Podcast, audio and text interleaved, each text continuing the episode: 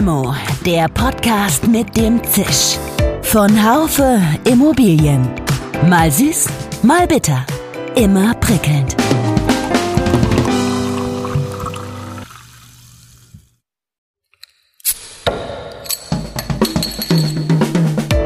Limo, der Podcast mit dem Zisch. Von Haufe Immobilien. Mal süß, mal bitter. Immer prickelnd. Herzlich willkommen, liebe Hörerinnen und Hörer, zu einer neuen Folge von Limo, dem Podcast von Haufe Immobilien. Der Neubau Ewaldstraße im Berliner Bezirk Treptow-Köpenick steht kurz vor Fertigstellung. Naja, soweit, so normal, aber dieses Neubauprojekt hat eine ganz besondere Geschichte. Es ist das erste europäische Genossenschaftshaus. Bauherrin ist die Europäische Wohnungsbaugenossenschaft Living in Metropolises SCE, kurz LIM. Diese gibt es seit 2018 und hat zum Ziel, und das muss ich jetzt von der Webseite zitieren, die zum immateriellen Welterbe der UNESCO zählende Idee und Praxis der genossenschaftlichen Rechtsform zu stärken und mit zukunftsweisenden Projekten umzusetzen. Ja, und was genau heißt das jetzt? Mich haben dieses Projekt und die Story dahinter neugierig gemacht. Deshalb freue ich mich auf meinen heutigen Gast, der uns dazu viel erzählen kann. Dirk Lönnecker ist Gründungsvorstand der LIM. Dazu war und ist er in diversen wohnungswirtschaftlichen Verbänden auch international engagiert und er ist außerdem Vorstandsmitglied der Berliner Bau- und Wohnungsgenossenschaft von Nord 1892 EG. Wir sprechen über die Genossenschaftsidee, über seine persönliche Motivation für das große Engagement auf breiter Ebene, vor allem aber über die Europäische Genossenschaft LIM und ihre aktuellen und zukünftigen Projekte. Na, und wer eben am Ende davon profitiert. Wir haben Rechtsstatus im Ausland als Körperschaft und könnten dadurch überall agieren, ohne irgendwie Tochtergesellschaften gründen zu müssen. Ich bin Iris Jachertz, Chefredakteurin des Branchenmagazins DW, die Wohnungswirtschaft. Herr Lönnecker, herzlich willkommen als mein Gast heute im Podcast.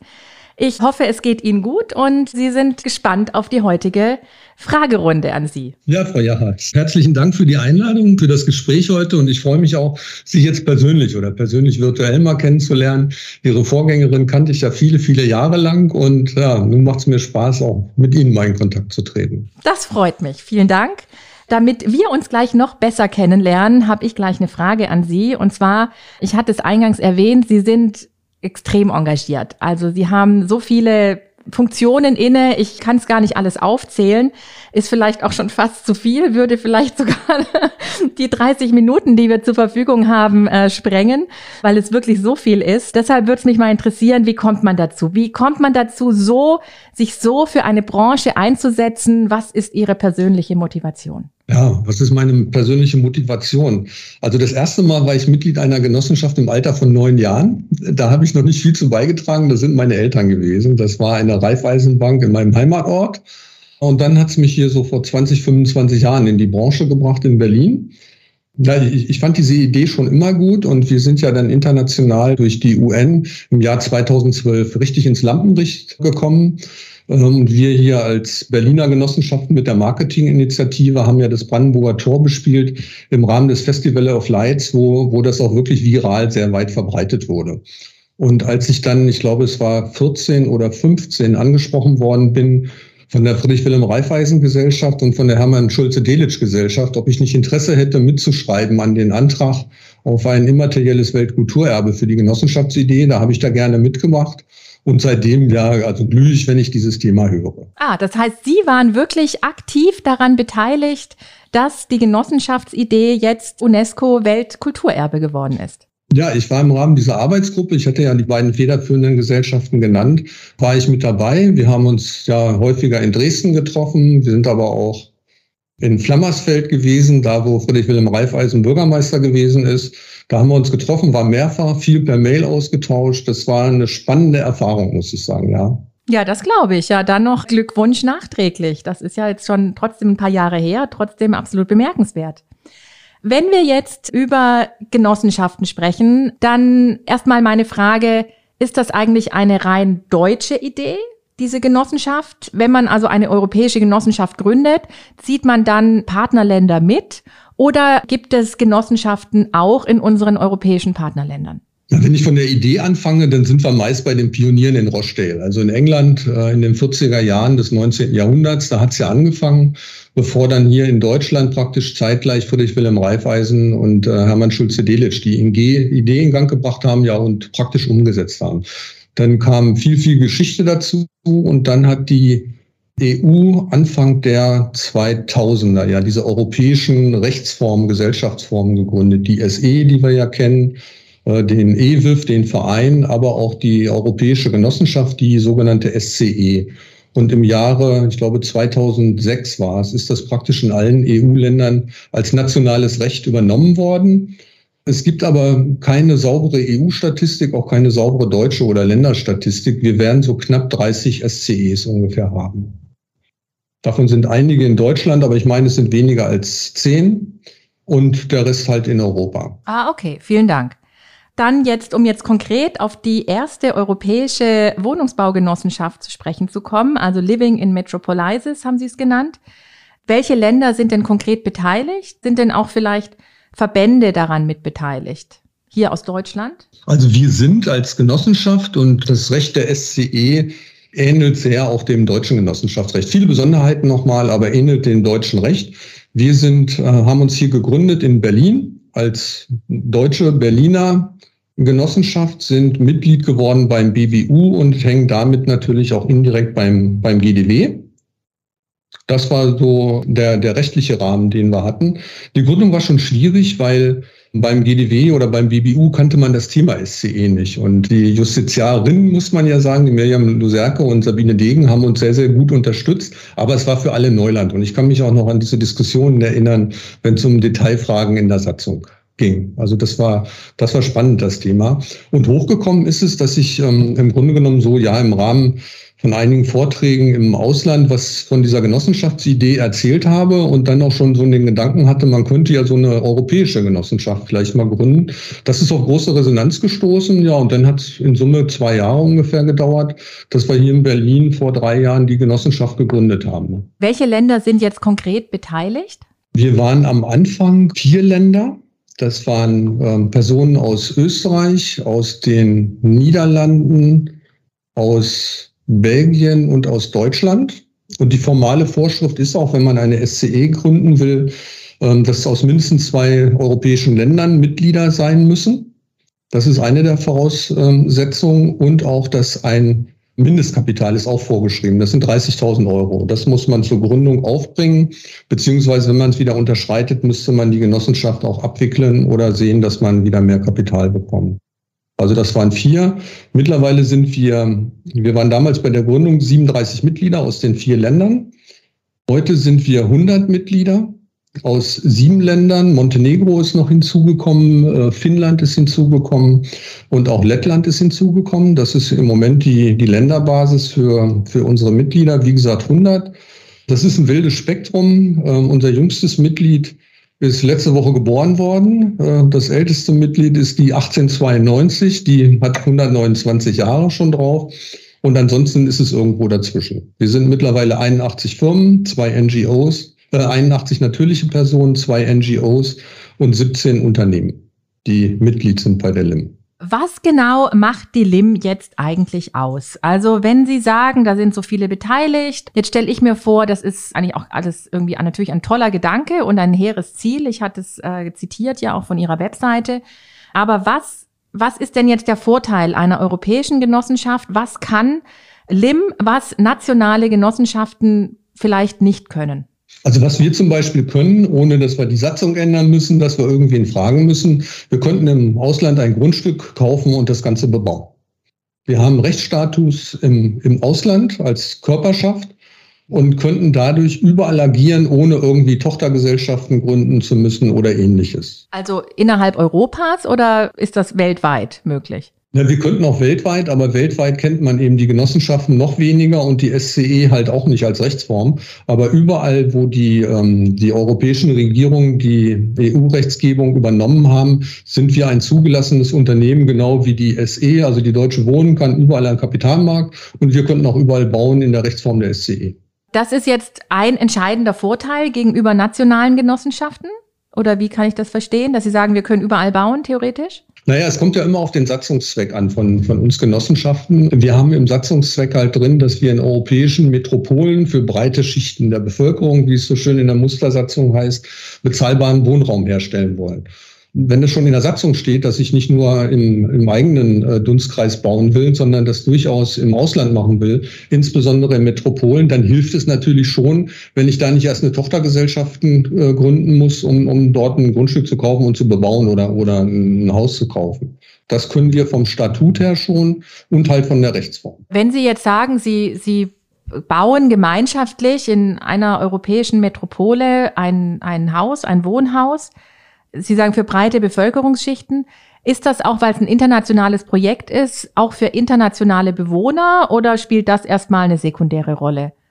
Also gerade in Metropolen treffen ja in der Regel viele Nationalitäten auch aufeinander. Also Genossenschaften hier in Deutschland, so wie ich sie kenne, äh, sind ja eh nicht diskriminierend, was die Nationalität anbelangt. Wir gucken uns ja die Nationalität überhaupt nicht an, wenn wir Mitglieder aufnehmen. Insofern ist das im Grunde genommen ganz egal. Allerdings ist es klar, wenn wir hier in Berlin bauen, sind es relativ viele Deutsche, die dort einziehen werden. Wir haben das nächste Projekt, was wir wahrscheinlich starten werden, ist in Lettland. Da werden es relativ viele Letten sein. Und wir haben auch ähm, von der Stadt Helsinki eine Zusage für ein Grundstück in einer relativ schönen Ecke von Helsinki. Und da werden es insbesondere Finnen sein, die das Haus dann bewohnen werden und die auch Mitglieder werden. Aber wir sind offen, insbesondere für Europäer natürlich, aber von der Satzung her ist es auch so, dass wir Nicht-EU-Mitglieder beziehungsweise auch Menschen aus anderen Ländern gern als Mitglied sehen. Ja, mein Gedanke war jetzt zum Beispiel, wenn man an Studenten denkt, die ja oft irgendwie international unterwegs sind, dass die vielleicht eine Möglichkeit haben, dort auch unterzukommen in solchen Genossenschaftshäusern. Ja klar, an sowas haben wir auch gedacht und die die Studenten, die hier in Europa ja äh, in den letzten Jahren ja praktisch auch sehr stark gefördert worden sind, die Auslandssemester zu machen, das ist ja seit anderthalb Jahren zum ähm, Erliegen gekommen, leider Gottes. Unser Standort im Moment in Treptow-Köpenick, den Sie ja schon erwähnt hatten, der ist lediglich eine S-Bahn-Station von Adlershof weg. Und da tummeln sich ja wahnsinnig viele Studenten. Aber als wir dann die Baugenehmigung letztes Jahr Ende Juni erhalten hatten, war klar, das wird schwierig. Und ähm, deswegen haben wir uns auch baulich nochmal entschieden, ein bisschen zu ändern, nicht so viele Coworking Spaces zu machen, sondern doch mehr Wohnungen zu machen, weil wir wussten, dass die jungen Leute im Zweifelsfall in den ersten zwei Jahren bis zum Erstbezug hier gar nicht herkommen. Hätten wir gerne, ja. Was wir aber auch machen, ich sagte ja eine S-Bahn-Station äh, bis Adlershof. Es sind aber nur zwei S-Bahn-Stationen bis zu dem Flughafen, der nun mittlerweile fliegt, aber durch die Pandemie wieder etwas eingeschränkt ist.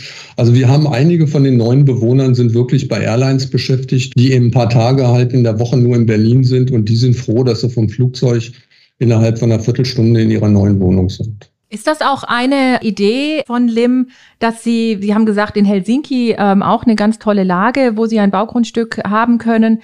Spielt die Lage der Baugrundstücke ähm, eine große Rolle, wenn Sie sagen, äh, wir gucken, dass wir in Metropolen bauen können? Also wenn wir uns über Immobilien unterhalten, ist der Begriff Lage natürlich also ein ganz, ganz wichtiger Faktor, das ist schon klar. Aber wir gehen ein bisschen weiter. Wir wollen Metropolen oder Metropolregionen.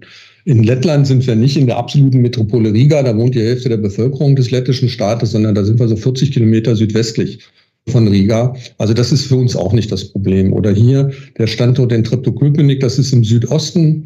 Da ist nicht weit weg von Adlershof, ist nicht weit weg vom BER, ist nicht weit weg von der Tesla Factory, aber es ist weit weg in die City West. Das muss man schon sagen. Aber da, da gibt Schlimmeres, weil gerade äh, Berlin hat ja wesentlich mehr Zentren und nicht nur das eine Stadtzentrum.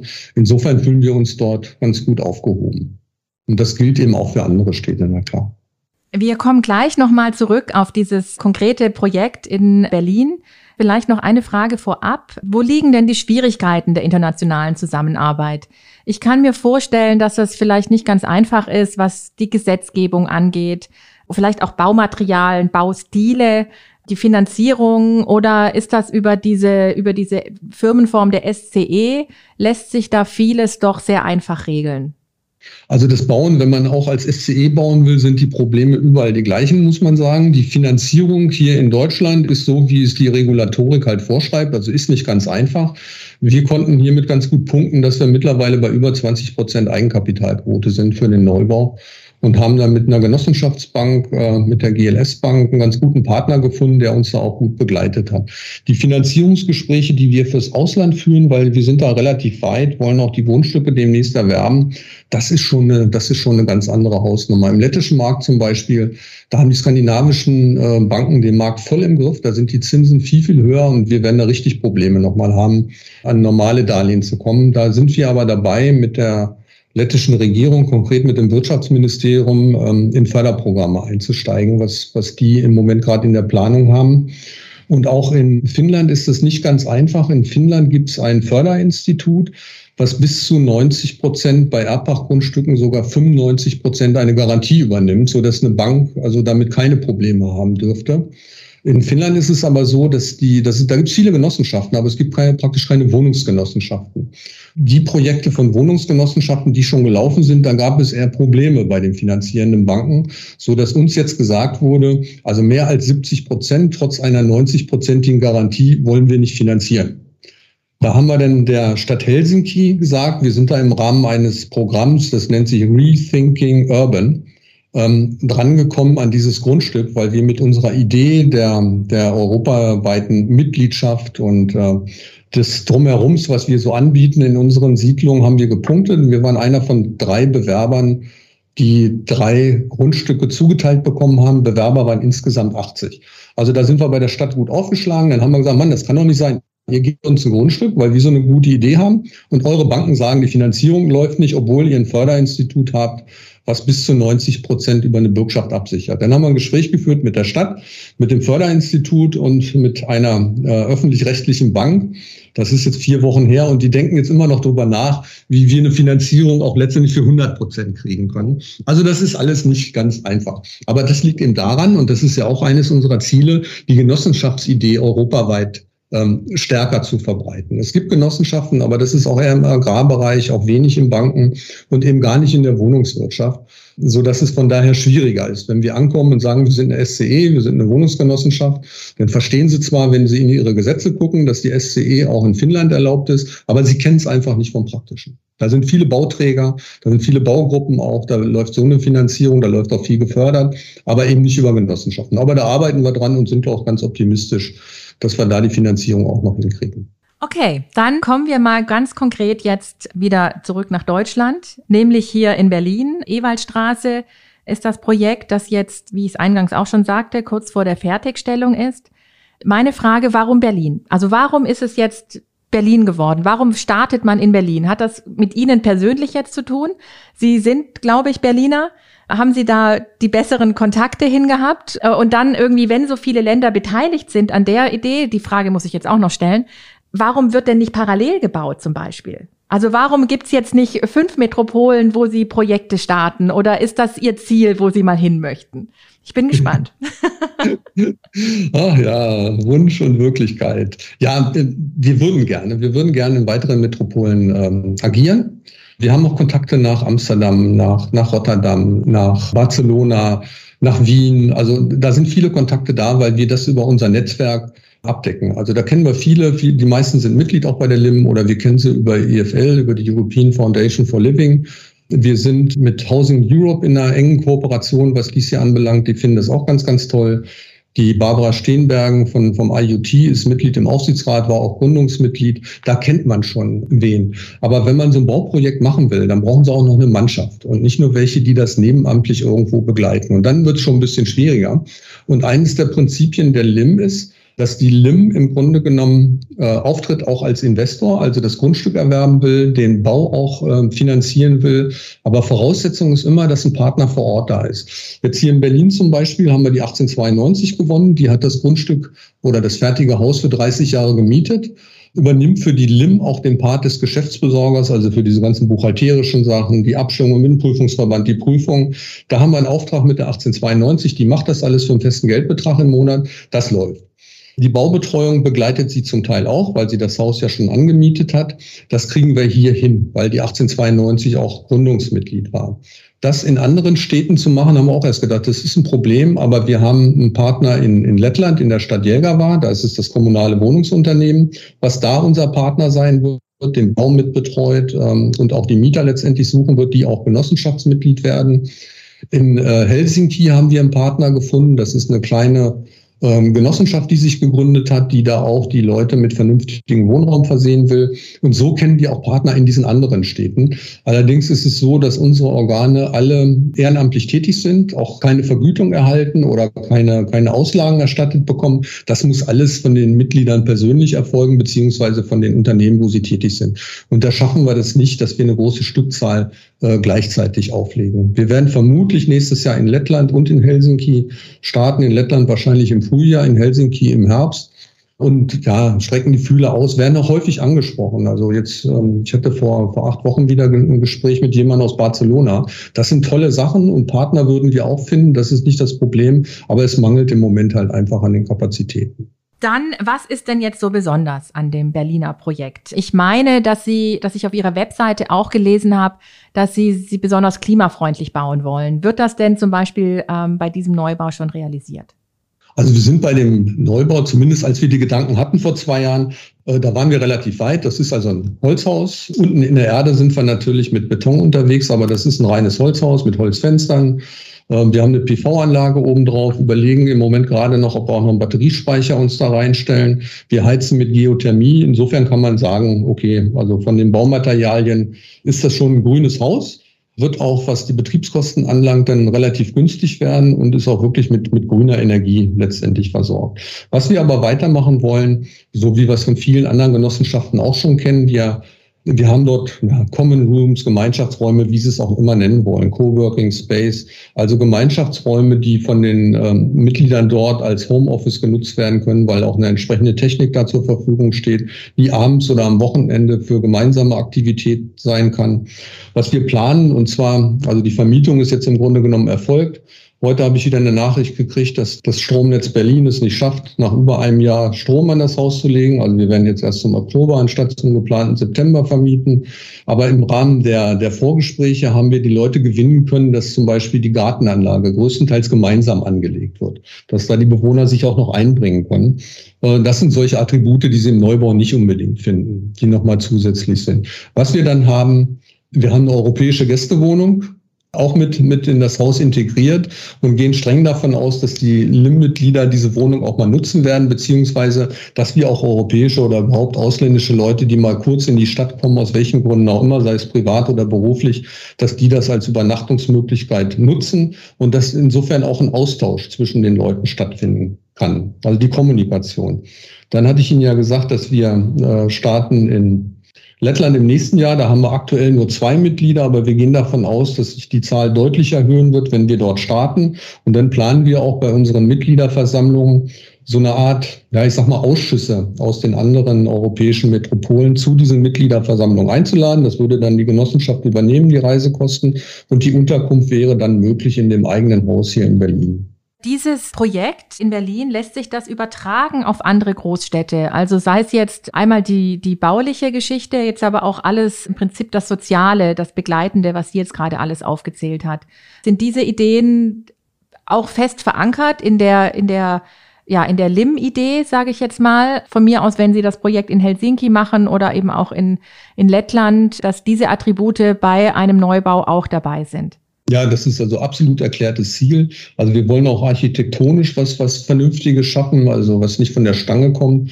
Äh, das haben wir überall vor. Und mit diesen paar Attributen, die ich sagte, da ist es zum Teil sogar auch notwendig. Also wenn ich an Helsinki denke, das Grundstück hätten wir nie bekommen, wenn wir dann 0815 äh, Haus gebaut hätten. Die, die Finnen sind eh, die haben eine eine Gemeinschaftsfläche von ungefähr 50 Prozent des Hauses. Das ist auch ein Grund mit, warum die Mieten da deutlich teurer sind als hier bei uns in Deutschland. Da kosten Quadratmeter zwischen 25 und 36 Euro.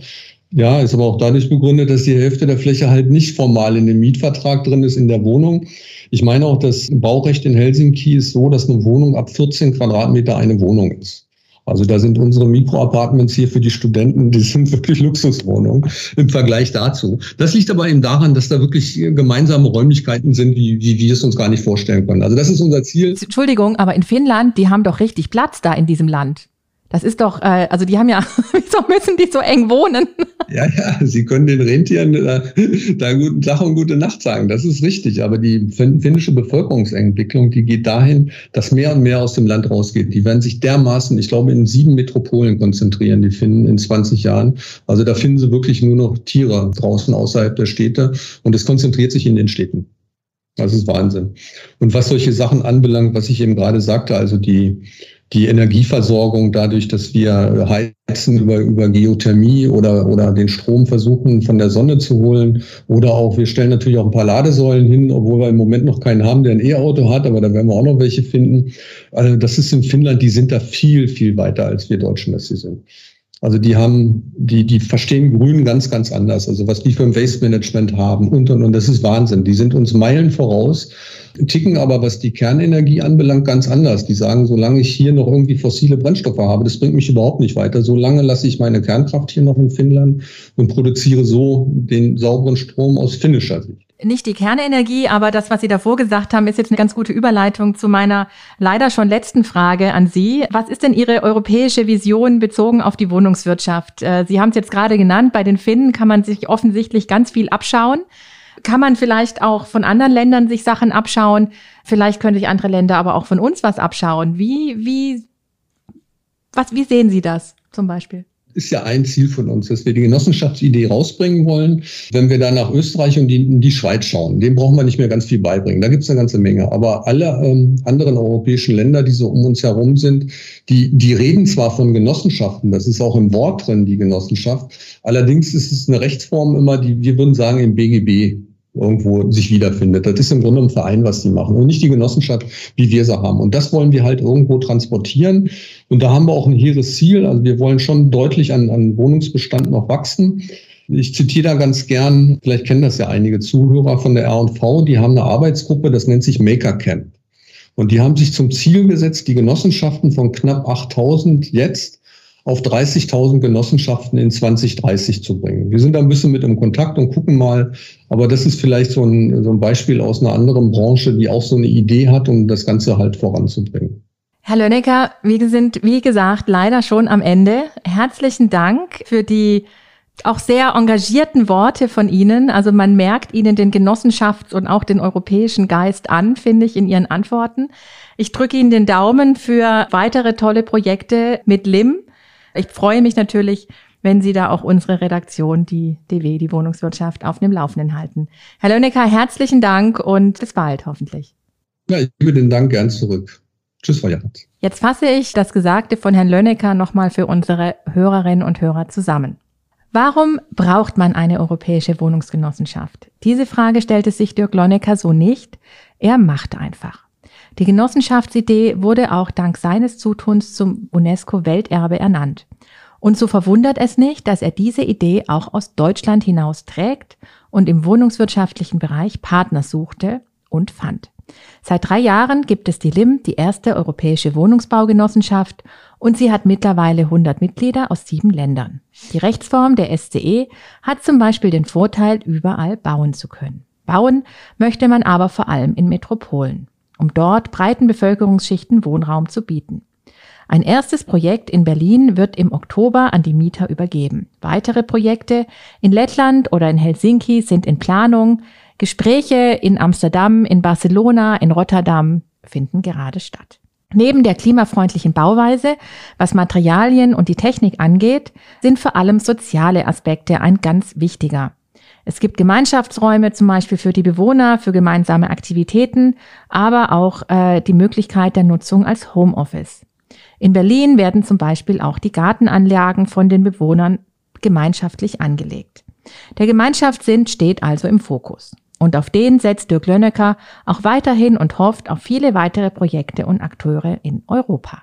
Damit sind wir am Ende unserer heutigen Podcast-Folge. Vielen Dank an Sie, liebe Hörerinnen und Hörer, dass Sie wieder dabei waren. Ein Dank auch an das Podcast-Team im Hintergrund. Diese und alle bisherigen Folgen finden Sie jederzeit wieder zum Nachhören auf www.haufe.podcast.de. Die nächste neue Folge gibt es wie immer jeden Montag. Bis dahin, auf Wiederhören. Schön, dass Sie dabei waren. Bis zur nächsten Folge von Limo, dem Podcast mit dem Zisch von Haufe Immobilien. Um keine Folge zu verpassen, abonnieren Sie doch einfach den Podcast in Ihrer Podcast-App. Schön, dass Sie dabei waren. Bis zur nächsten Folge von Limo, dem Podcast mit dem Zisch von Haufe Immobilien. Um keine Folge zu verpassen, abonnieren Sie doch einfach den Podcast in Ihrer Podcast-App.